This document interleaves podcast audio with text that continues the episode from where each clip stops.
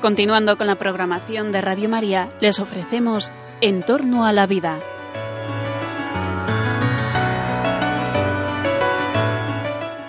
Es un espacio dirigido por José Carlos Avellán y Jesús San Román.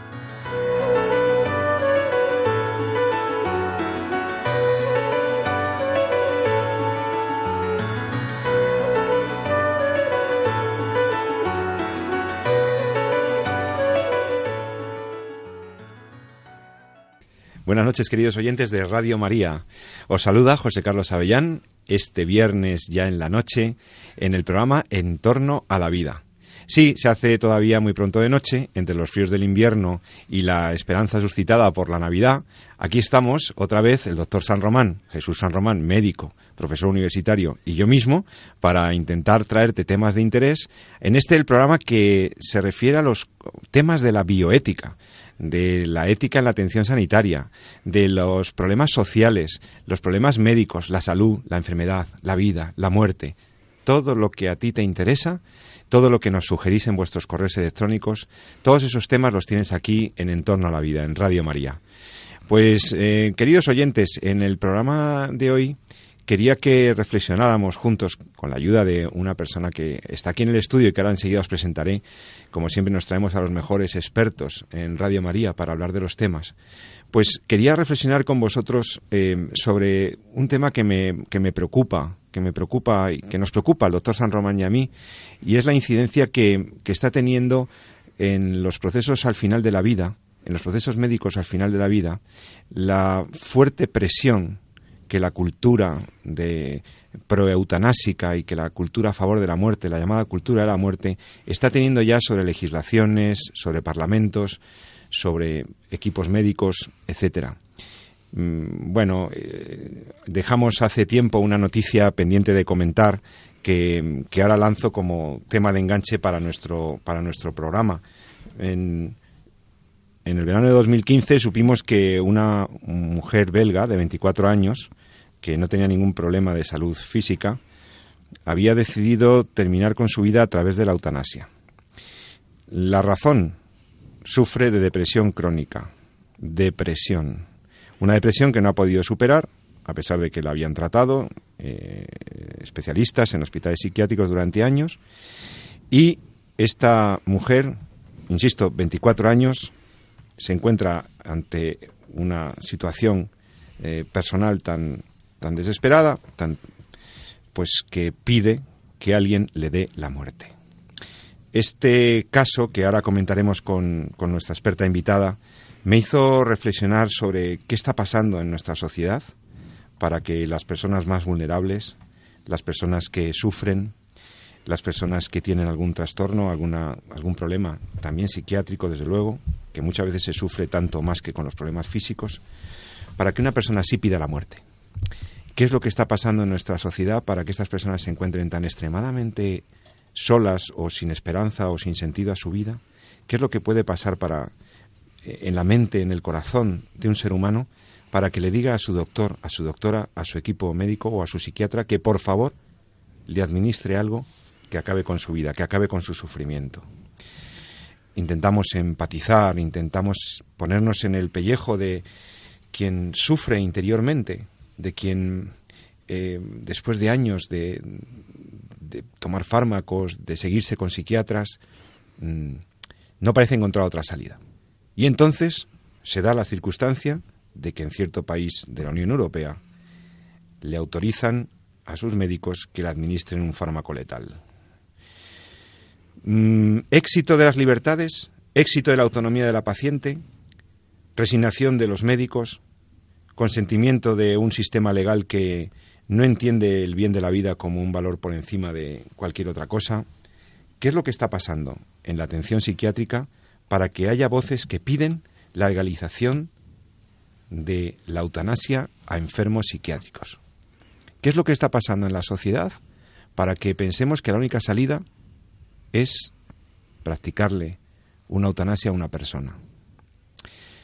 Em, creo que hay muchas variables aquí, de carácter moral, por supuesto, de carácter médico-sanitario, por supuesto, de carácter político, hay intereses ideológicos en, en todo esto.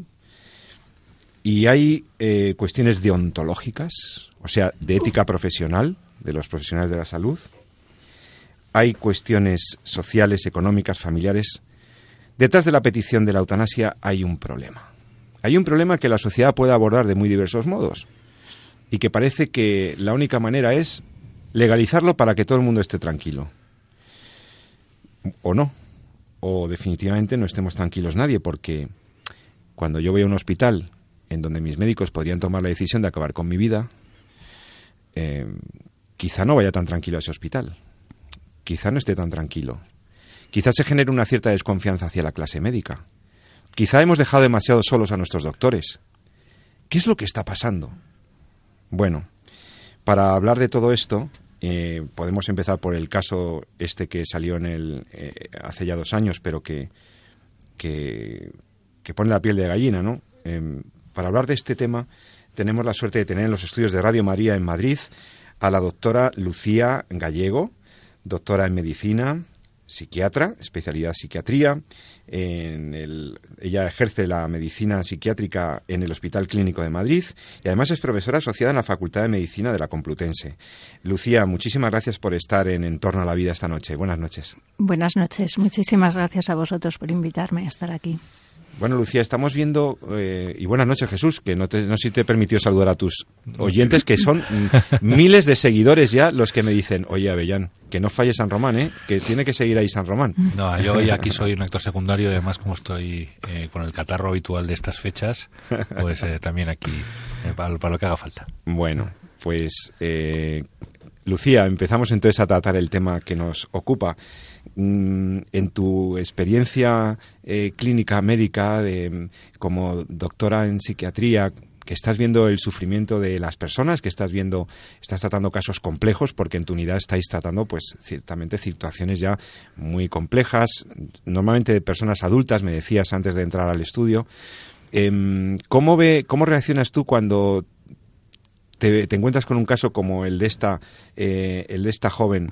Em, que podremos llamar eh, Laura, como hacía CNN español en el, en el reporte que, he estado explicando a los oyentes. Cuando te encuentras el caso de una, de una persona en estas circunstancias, ¿qué es lo que piensas? Em, me siento sobrecogida, la verdad, porque mm, el informe de esta chica, Laura, me genera muchísimas dudas de cómo eh, ha llegado a solicitar la eutanasia y que y, es y, cómo se la han concedido, ¿no? Eh, cuando un síntoma propio de una depresión eh, son las ideas de morir y las ideas de acabar con la, con la vida, ¿no?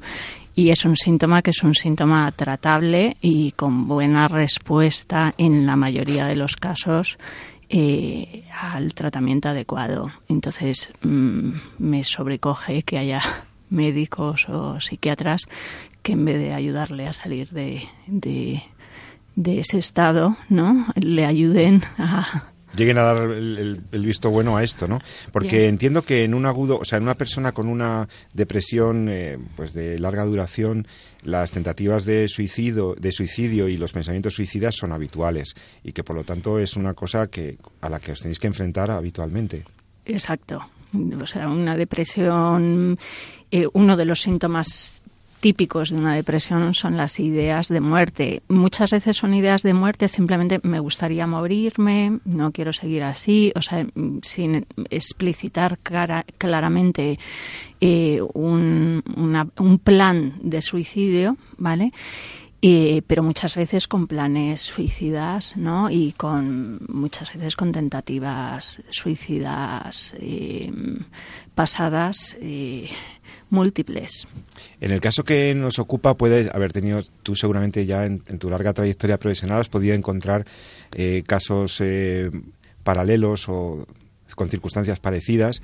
Eh, tiene mucho que ver también con el, con el estado afectivo, con el estado familiar, con los componentes de, sociales que hay alrededor de, de una persona que, mm, porque en el caso de, Laura no necesariamente no es, no es una persona que no tenga quien le quiera o que es decir qué es lo que está qué es lo que puede estar pasando en este caso hay un padre alcohólico y una madre ausente no digo que no pero eh, ¿Cómo juegan a ver, en, la enfermedad mental, eh, prácticamente todas las enfermedades mentales, no solo la depresión, los factores que provocan eh, esa enfermedad son múltiples. Hay múltiples causas, ¿no?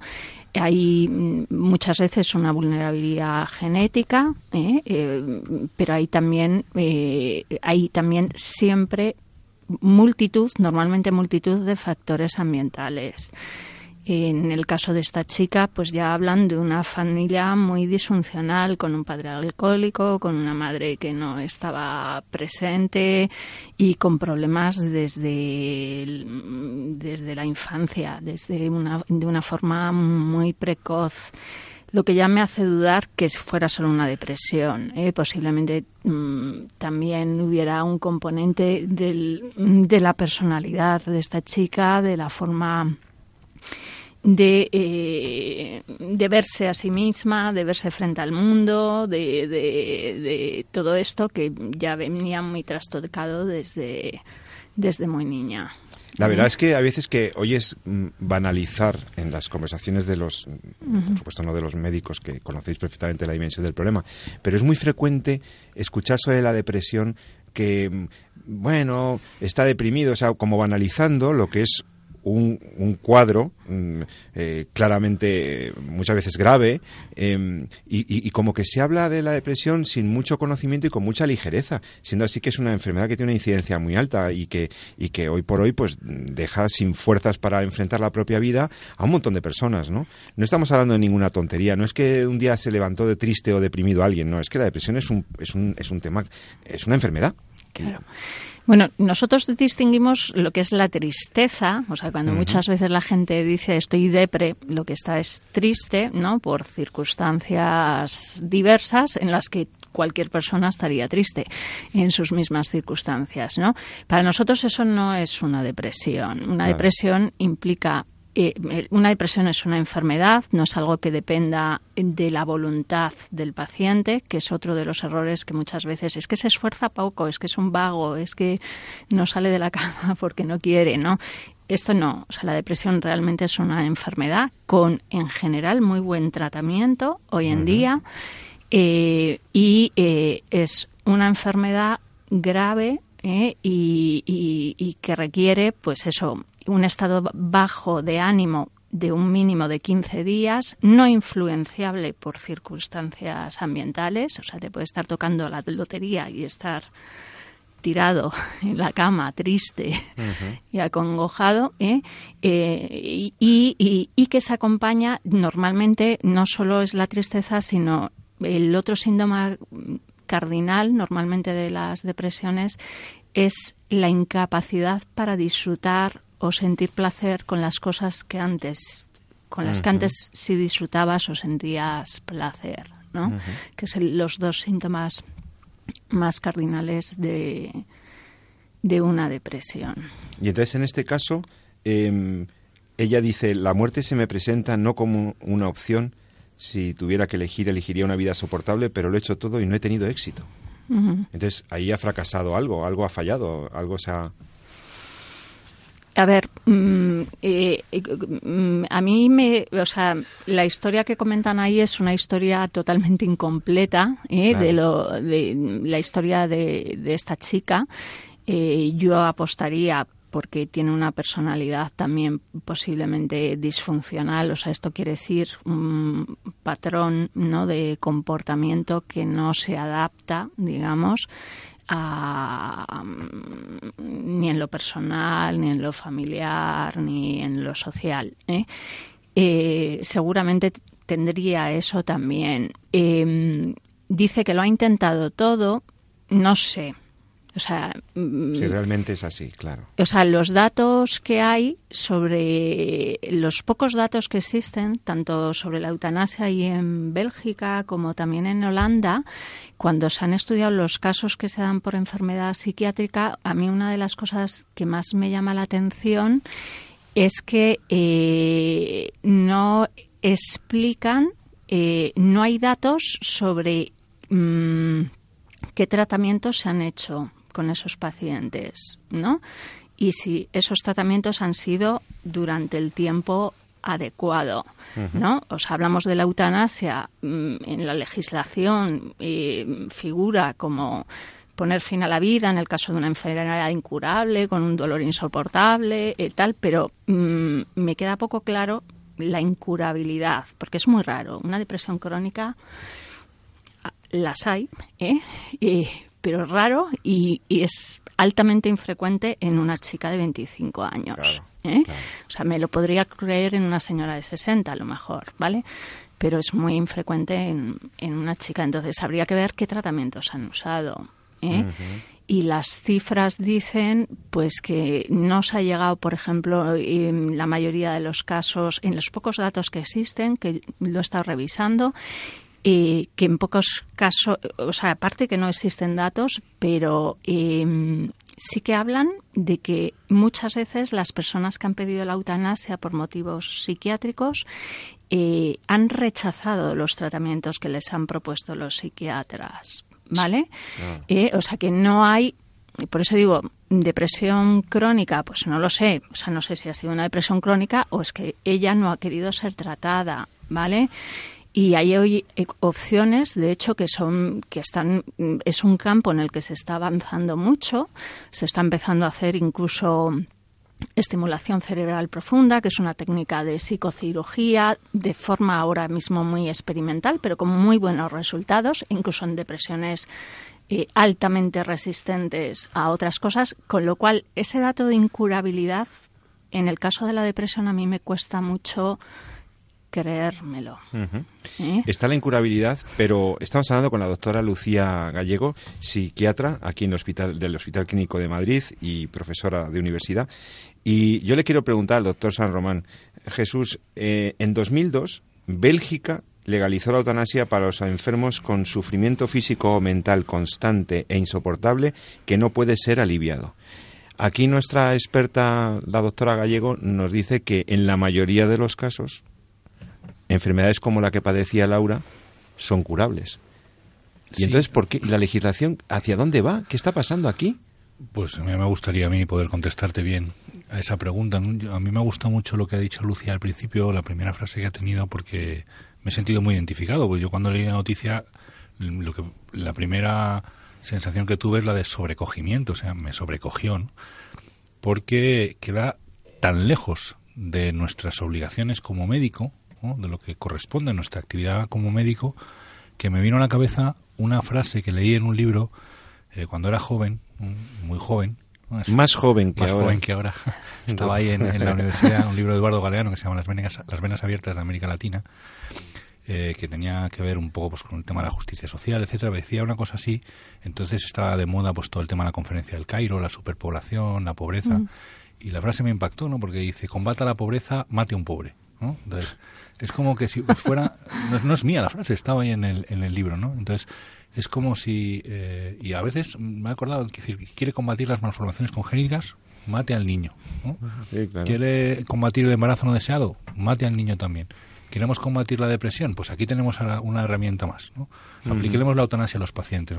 Entonces eso queda tan lejos, tan abominablemente lejos de lo que es nuestra actividad como médico, que, la verdad es que al leer la noticia me hizo, me quedé sobrecogido, o sea, me, me impactó, ¿no? Eh, comentaba Lucía, claro, lo primero que, te viene a la cabeza es decir, bueno, pues que esto lo tratamos, ¿no? Y decir, como lo comenta muy bien, decir, las ideas de muerte son a, la depresión lo que puede ser la fiebre a una neumonía, ¿no? Es una manifestación clínica. ¿no? entonces tú tratas la enfermedad y muchas de las ideas, ¿eh? las ideas de muerte, pues irán modulándose, irán, lo sabe mejor Lucía que yo en su trabajo profesional, pues irán eh, diluyéndose, o, llevando la evolución clínica que vaya teniendo, como puede llevar el dolor o la fiebre en cualquier patología de las que trato yo, a las que me dedico yo, que son pues un poquito más, o más orgánicas, ¿no? Pero es una manifestación más y como tal tenemos que entender esos síntomas. Entonces, tratar un síntoma de una enfermedad matando al paciente, pues la verdad es que me escandaliza. Jesús, tú sabes que Bélgica es el país que autorizó la eutanasia con neonatos defectivos. O sea, niñitos que vienen con problemas y nacen con problemas ¿Eh? y entonces se autoriza la eutanasia a estos bebés. Da mucho miedo porque en el fondo dices, bueno, ¿y qué estamos haciendo como sociedad?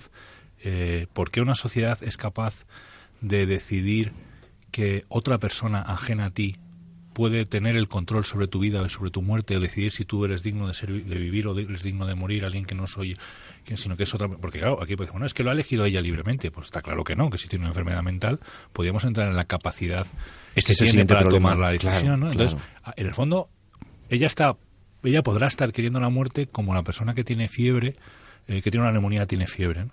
Pero quien está decidiendo que le vamos a aplicar la eutanasia o no, no es ella, son los médicos correspondientes. ¿no?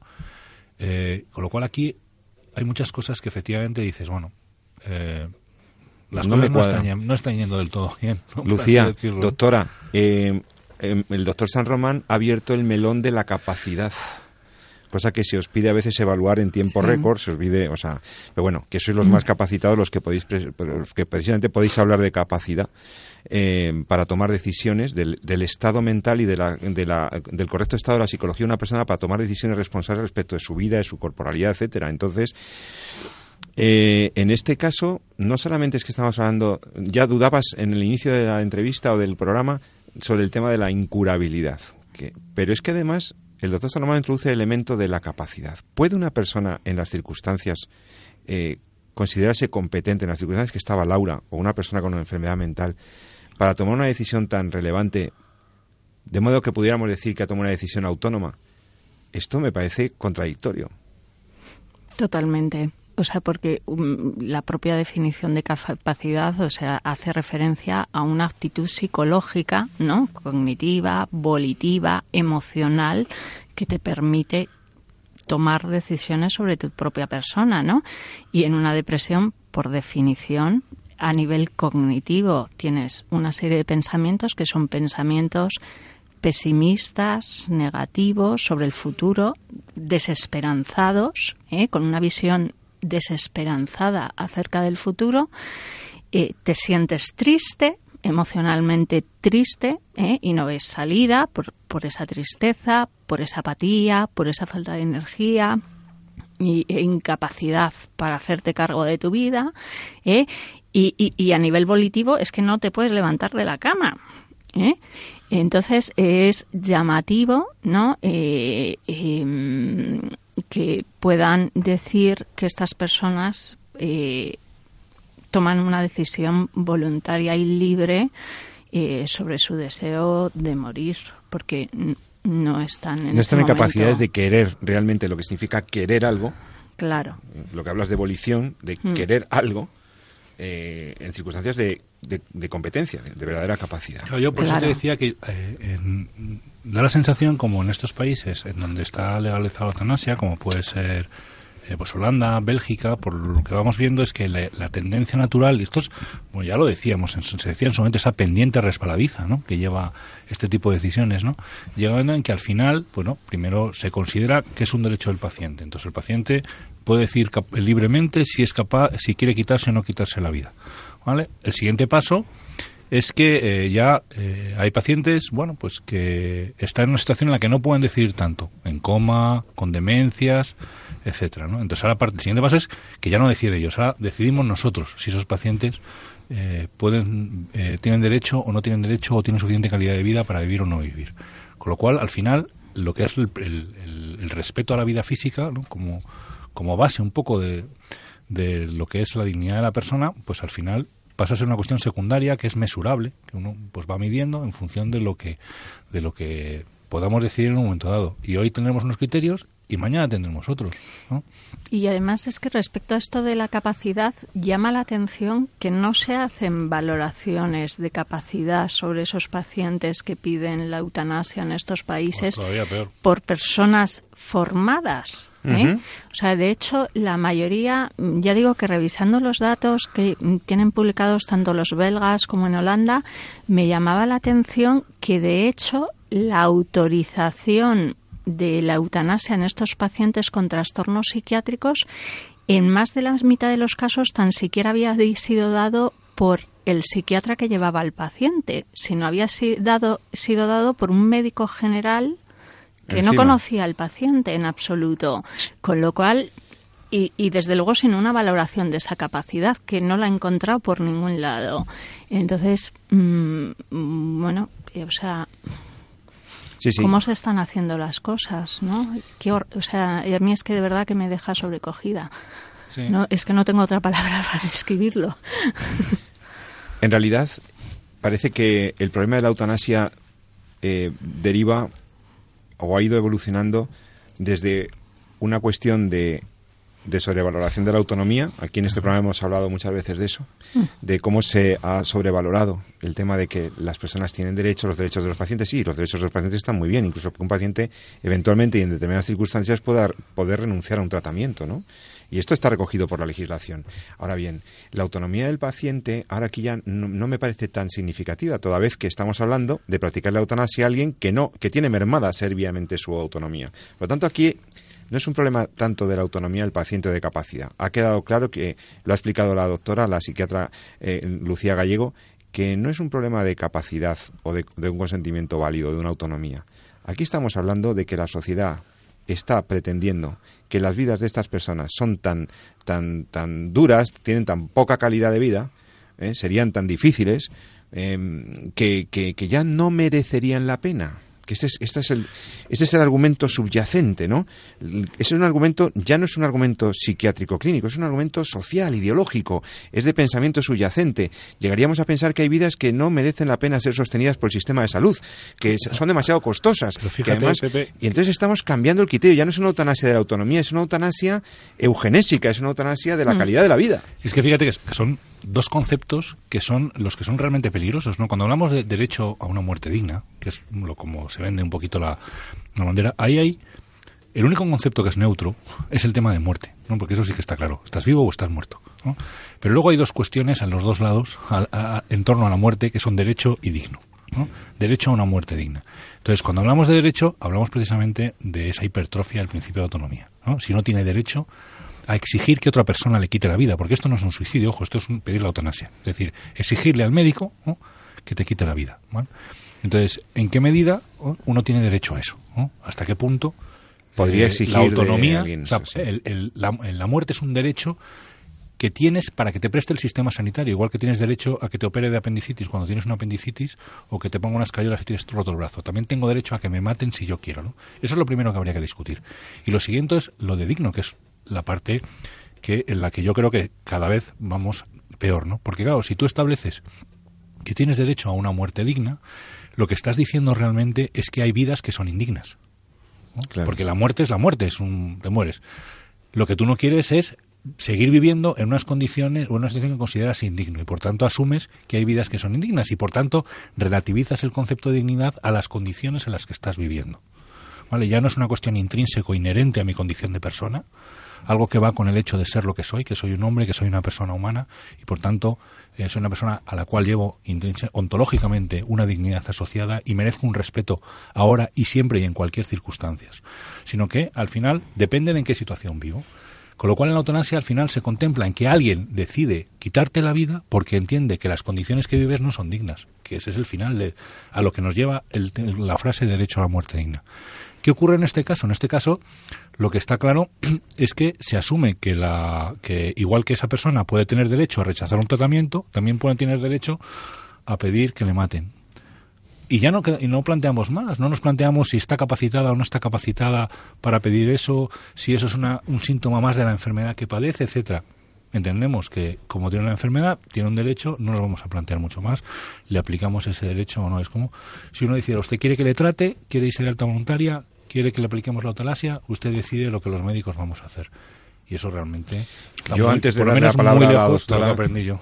Bueno, adelante. Luego aclaro una cosa jurídica. Sí, no, que mm, me suscita también. Eh, los psiquiatras estamos en una posición, ¿no? Como nuestros pacientes muchas veces no son autónomos es verdad que somos especialmente paternalistas, ¿no? O sea, buscamos el bien de nuestros pacientes, eh, caiga quien caiga, o sea, a pesar de ellos muchas veces, ¿no? O sea, les ingresamos en contra de su voluntad, eh, decidimos en contra de lo que ellos quieren, ¿no?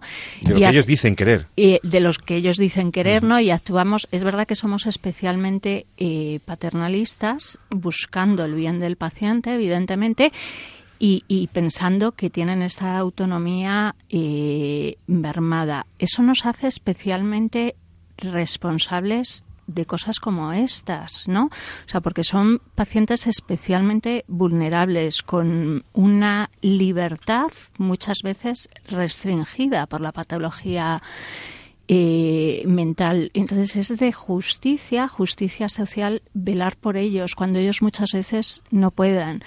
A mí una de las cosas que más daño me ha hecho, y lo recuerdo como si fuera, no recuerdo quién era, tampoco lo vi, no tengo por qué decir el nombre, pero me acuerdo de un parlamentario eh, europeo, español, hace ya más de 10 años, mm, que dijo una cosa que para qué hacer caso a los enfermos mentales si no votan.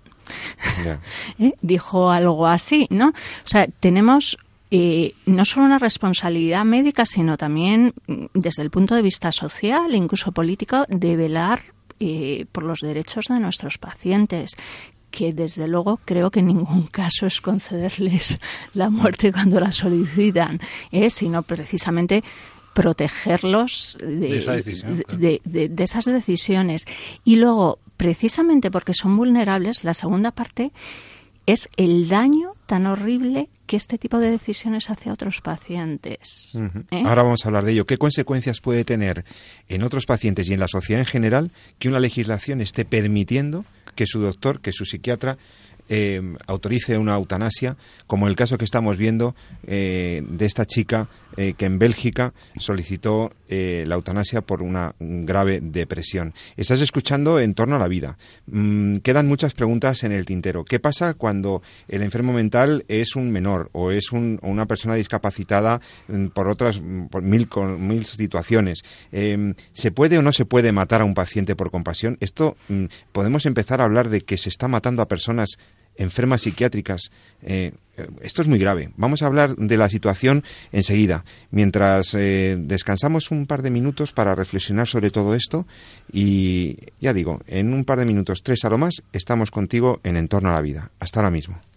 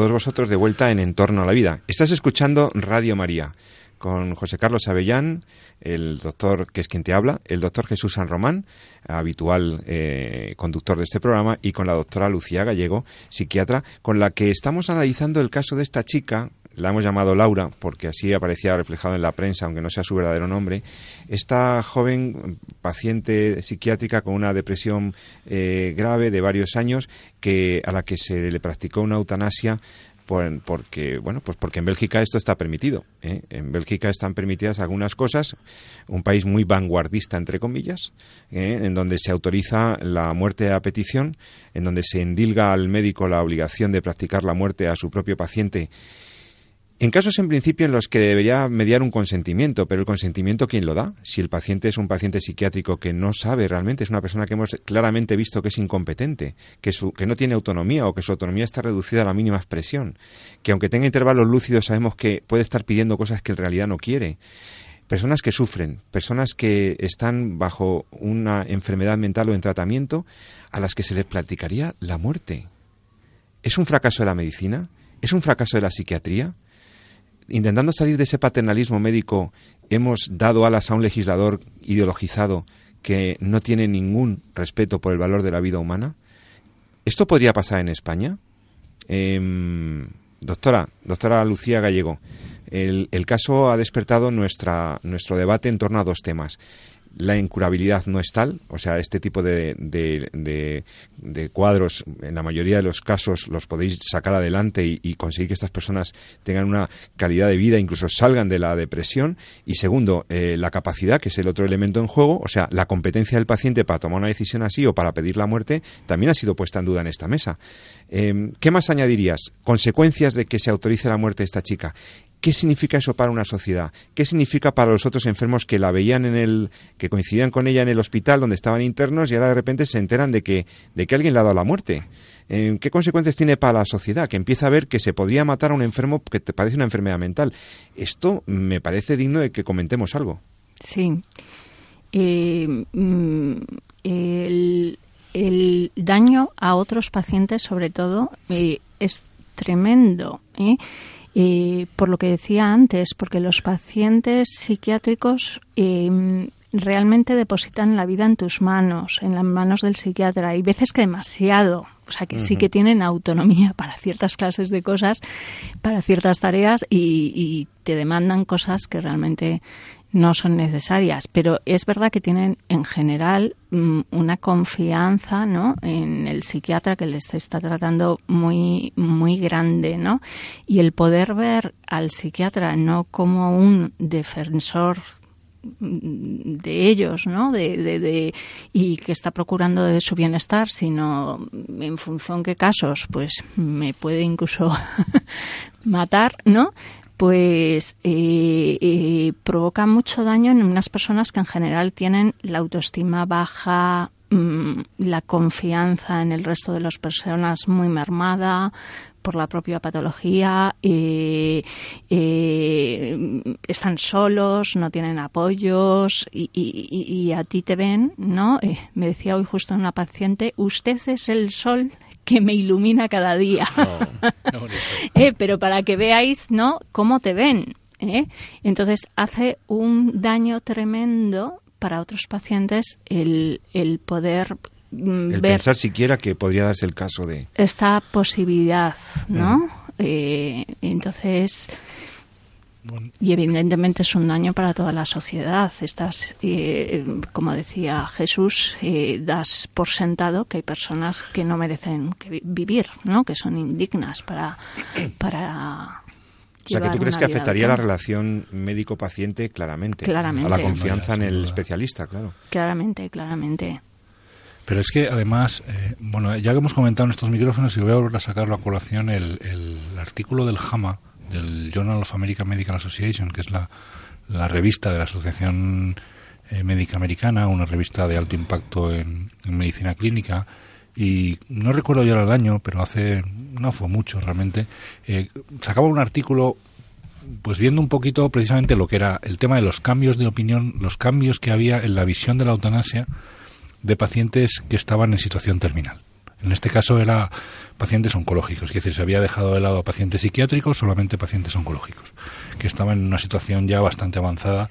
Y entonces era un estudio que, sin hacer grandes intervenciones, venía un poquito mediante pues entrevistas, etcétera, a, a valorar cuáles eran las opiniones de los pacientes eh, bueno, respecto a la eutanasia para sí mismos y respecto a la eutanasia para, en general, ¿no? para las situaciones que ellos iban a vivir. Lo hacía durante mucho tiempo, ¿no? Incluso empezaba antes de que los pacientes llegaran a situaciones ya avanzadas, eh, el artículo no concluía de una forma como muy firme, pero es que esa fue la conclusión del artículo. Lo que venía a decir es que las opiniones eran extraordinariamente cambiantes. Es decir, había pacientes que inicialmente eh, no se planteaban la eutanasia, luego a medida que empezaban el tratamiento, pues tenían fases en las que estaban agotados y planteaban la eutanasia, y, en un momento dado plantearían o, asumían que podrían llegar a pedirla. Pasado el tiempo, esos pacientes volvían a cambiar de opinión y decían que no. entonces estaban constantemente, se movían en esa tormenta emocional en el que estás en una lucha, en el fondo, ¿no? que es lo que es la, enfermedad terminal. Y una cosa muy bonita del artículo es precisamente buscaban qué factores hacían eh, o tenían más relación precisamente con esos cambios de opinión o qué factores hacían eh, se relacionaban más con el tema de tener una visión más positiva y no, no plantearte la eutanasia o qué factores asociaban más a lo contrario precisamente a, a, a plantearte el hecho de pedir la eutanasia para ti mismo, ¿no? entendiendo que en un sitio donde estaba permitido o era posible el tema de platicar la eutanasia. Y muchos eran los que ha comentado Lucía, por ejemplo, el tema del dolor, pacientes los que estaban pasando una situación de dolor, pacientes que tenían problemas respiratorios y estaban pasando por una situación de más dificultad respiratoria, pacientes que estaban deprimidos. Esos eran los pacientes a los cuales más frecuentemente se les encontraba que en un momento dado podían pedir la eutanasia. Sin embargo, luego cambiaban de opinión cuando esas situaciones se iban controladas. ¿no? Y los pacientes que estaban más protegidos, por así decirlo, esa opinión, eran pacientes pues que tenían más apoyo familiar, incluso pacientes más mayores. Los más mayores eran como, pues estaban como más, más sólidos ahí en, en, esa visión. Eh, pacientes que se encontraban pues con unas familias más estructuradas, etcétera, ¿no? Es decir, al fin y al cabo lo que concluyen los autores es que venían a decir que la opinión de que quiero la eutanasia es una opinión que hay que pensársela mucho porque es muy vulnerable. O sea, puede depender del momento en el que me encuentro, de la situación social que estoy viviendo, del bache que estoy pasando en concreto en la enfermedad. Y era un poco el mensaje que concluía el artículo. Es decir, como decir, mira, no, no, no tomemos esta decisión como una decisión firme porque las cosas van cambiando. Claro, yo creo Mm, o sea, no tengo experiencia con gente que pide eutanasia, eh, gracias a Dios, el momento, pero sí con gente que quiere matarse, ¿no? Y, te pide ayuda. O sea, hay muchas veces que los pacientes, ayúdame, me quiero matar. Eh, eh, em, y uno de y, es verdad que no solo depende de la enfermedad, o sea, hay un tema eh, muy mm, un, componente muy eh, eh, social, psicológico y social, más allá de lo puramente biológico. por ejemplo, la soledad, ¿no? pacientes solos. Hay muchas veces que simplemente modificas el entorno y, y, el, y al paciente le desaparecen las ideas de suicidio. ¿eh? Tengo un paciente que me decía eh, indigente, ¿no? En la calle desde, desde hacía muchos años, eh, que había hecho un intento de suicidio gordo. Me decía, Lucía, ¿cómo no me voy a matar con la vida que llevo? ¿Eh? Y, y, hoy si te ayudo a cambiar, ¿no? Vamos a buscar un sitio donde puedas dormir, un sitio tal. Y digo, pues no me mataría. ¿No? O sea, eh, entonces muchas veces eh, el entorno, el sentirse solos, cosas que, que realmente les puedes ayudar y que son cambiables, no son inmodificables, desde luego.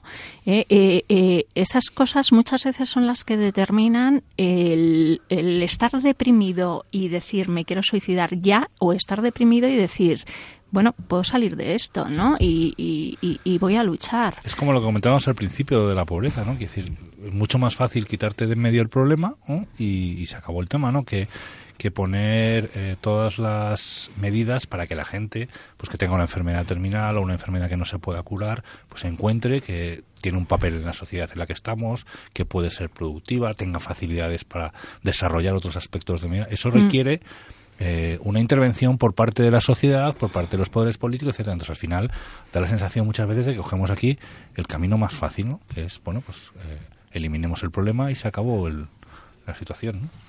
Estás escuchando En torno a la vida. Si quieres enviarnos tus sugerencias, tus preguntas, tus casos, tus situaciones que quieres que comentemos, eh, no te olvides que puedes escribirnos al correo electrónico, nos envías un mensaje a en torno a la vida arroba radiomaria.es. En torno a la vida, todo junto, en torno a la vida arroba radiomaria.es. Yo, en los últimos minutos del programa, mm, bueno, una aclaración que, que, me gustaría dejar, pues, pues, para que los oyentes que no estén al cabo de esto, eh, me gustaría aportar un aspecto jurídico. Es que, vamos a ver, ya el Tribunal Supremo se ha manifestado sobre eso, eh, tenemos una, por una jurisprudencia sobre este punto. No existe en nuestro derecho, en nuestro ordenamiento jurídico español, un derecho a la muerte. ¿Eh? esto debe quedar muy claro, porque es que yo tengo derecho a, yo tengo derecho a, pero no, no existe, no existe el derecho a la muerte y, por lo tanto no existe el derecho a que nadie me dé la muerte, ni tengo el derecho a exigir de mi médico nada. Este, la eutanasia además está castigada, como, como ya se ha comentado en algún otro programa, eh, en, este, en el Código Penal español y, por lo tanto, igual que el suicidio asistido, como una modalidad del suicidio asistido. Esto, esto me gustaría que quedara eh, claro. No existe el derecho a la muerte. Y también que, aunque la ley eh, de autonomía del paciente reconoce el derecho a la renuncia al tratamiento, este no es un derecho ilimitado ilimitado, no es un derecho ilimitado. ¿eh? Entonces se puede ejercer, pero en determinadas circunstancias, tiene sus limitaciones. Bueno, entonces, aclarado ese punto que, había dicho que iba a hacer una acotación jurídica y, ya la he hecho muy brevemente, como veis, em, en los últimos minutos del programa me gustaría que abordáramos eh, eso, ¿no? las, las consecuencias que tiene esto, la posible ampliación, el tema de la pendiente resbaladiza. Claro, por ejemplo, se empieza por autorizar la eutanasia por casos de casos muy extremos con muchas cautelas, eh, controlado por la Fiscalía o por la inacción de los tribunales y se termina legalizando, que es lo que ocurrió en Holanda. Se empieza por autorizar la, eutanasia a discapacitados o a personas con enfermedad mental, pero también tenemos en Bélgica el caso de la eutanasia a los niños, a neonatos. Eh, ¿qué, opináis? ¿Qué, alternativas hay a, esto, a esta legislación tan, tan permisiva y tan aberrante como, estáis, como estábamos comentando? Bueno, pues lo que yo creo que un poquito con la línea lo que conectaba al final de mi última intervención es eh, alguna solución hay que dar. Sí, está claro. Entonces, cuando una persona eh, pues tiene una enfermedad eh, discapacitante seria o no puede ser una esclerosis múltiple, que es una enfermedad neurológica que le incapacita, etcétera. cuando una persona le hemos diagnosticado una enfermedad grave, mortal, terminal, como puede ser un cáncer en estadio avanzado, en los cuales pues eh, en cuanto a cuestiones terapéuticas de tratamiento curativo tenemos poco que aportar. Cuando una persona tiene una situación de una enfermedad mental en la cual eh, bueno, pues tiene ideas de suicidio, etcétera, como médicos, como sociedad, estamos obligados a poner soluciones ahí. A veces serán soluciones clínicas, como puede ser el tratamiento de una depresión, otras veces serán soluciones que no, también más o menos médicas o clínicas, eh, en las cuales no podremos curar, pero sí podremos aliviar y podremos acompañar y, podremos mejorar la calidad de vida, como podrán ser los cuidados paliativos en los pacientes oncológicos terminales, y otras veces tendrán que ser soluciones eh, más de índole social, en los cuales pues otros estados, estamentos más allá del clínico, pues tengan que poner medios, como pacientes que tengan pues, alguna discapacidad o alguna limitación en su función motora, como puede ser pues un tetrapléjico o pacientes con alteridades neurológicas. Porque esas vidas eh, son dignas por sí mismas, ¿no? Y todas tienen también el mismo derecho a poder tratar de desarrollarse como persona en la medida de lo posible, ¿no? O en la medida en lo que seamos capaces de permitirles, ¿no? Por eso muchas veces cuando hablamos de eutanasia, a mí lo que me viene a la, a la mente es, eh, no, es un fracaso social, Es decir, hemos fracasado para que... ¿Cómo debemos sentirnos nosotros como sociedad cuando una, la persona que tenemos delante nos está diciendo que ya no quiere vivir más entre nosotros? Que la vida que tiene no le tiene ningún sentido. Eso por un lado, a mí uno de los pensamientos que me hace pensar en la cabeza es decir, bueno, ¿y cómo hemos hecho este mundo para que eh, una persona llegue a esa conclusión. En el caso de los pacientes psiquiátricos, decía muy bien la doctora Gallego que es una enfermedad, no es una cuestión que depende de voluntad, no es una cuestión que te puede tocar la lotería y, y aún así querer. ¿no? estamos en otro plano que es lo que motiva un poquito este programa. ¿no? Pero eh, las personas que no tienen eh, o que toman esa decisión eh, pues porque no le encuentran sentido a lo que hacen, pues porque llevan mucho tiempo en la cama sin salir, porque llevan mucho tiempo en la cama sin salir, ¿no? ¿Qué oportunidad estamos dando? ¿Qué capacidad tenemos, estamos dando ah, como sociedad para que esas personas encuentren sentido o consigan desarrollarse eh, en sus capacidades en el mundo en el que tenemos, ¿no? Doctora Gallego. Concuerdo con lo que ha dicho el doctor San Román. Por añadir algo, diría que también yo creo que se trata de prevenir. O sea, creo que parte eh, de lo que está pasando hoy en la sociedad eh, depende mucho de cómo estamos educando a las nuevas generaciones. De si no eres útil, no vales. ¿no? Si no eres productivo no sirves, eh, el sufrimiento no tiene ningún valor, eh, todo este tipo de cosas ¿no? que imperan en nuestra sociedad y, que hay que hacer un cambio más profundo en la forma que tiene la gente de, de, pensar y de afrontar la vida ¿no? con sus problemas, que los hay. Pues yo creo que, que has dado con la clave, eh, Lucía, y también Jesús, por supuesto.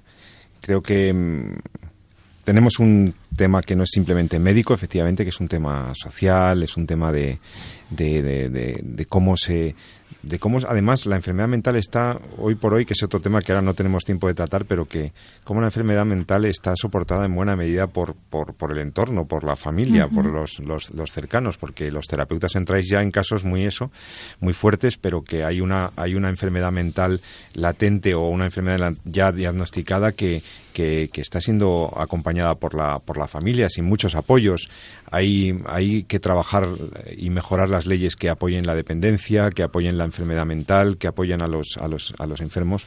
Y, y, siempre, pues, como decimos en este programa, recordando que toda vida vale y que toda vida tiene un valor y que lo que tenemos que ayudar es a que todas las vidas tengan un sentido o encuentren el sentido porque todas lo tienen. Y, y que entendiendo que toda vida vale y que cada vida importa pues seguramente se afrontarían. De ahí la importancia también que ha dicho la doctora Gallego de prevenir situaciones con, con una adecuada educación con la formación pues nada, em, se nos ha acabado el tiempo del programa. Muy interesante. Eh, creo que, em, que para dentro de unos de, próximos programas tenemos que volver sobre estas sobre estos asuntos. Jesús, aprovecho para agradecer a la doctora Lucía Gallego, eh, médico, psiquiatra del Hospital Clínico, profesora en la Facultad de Medicina de la Complutense, su presencia en nuestro programa. Espero que, puedas acompañarnos en alguna otra ocasión. Muchas gracias, Lucía. Gracias a vosotros, encantada. Y a ti, Jesús, eh, que tengas muy buen fin de semana, que sigáis todos los médicos y los sanitarios que nos escuchan, nos escuchan muchos sanitarios el programa, que sigáis atendiendo como habitualmente muy bien a, todos nuestros pacientes, a todos nuestros enfermitos, a toda nuestra gente y que, y que tengas buen fin de semana. Igualmente, descansa lo que puedas. Y así lo intentaremos. Y a todos ustedes, eh, ya saben que tienen una cita dentro de 14 días con este programa, con José Carlos Avellán y Jesús San Román en Entorno a la Vida. Será dentro de 14 días, si Dios quiere. Y entre tanto, no olvides lo que siempre recomiendo. Ama la vida y defiéndela. Muy buenas noches.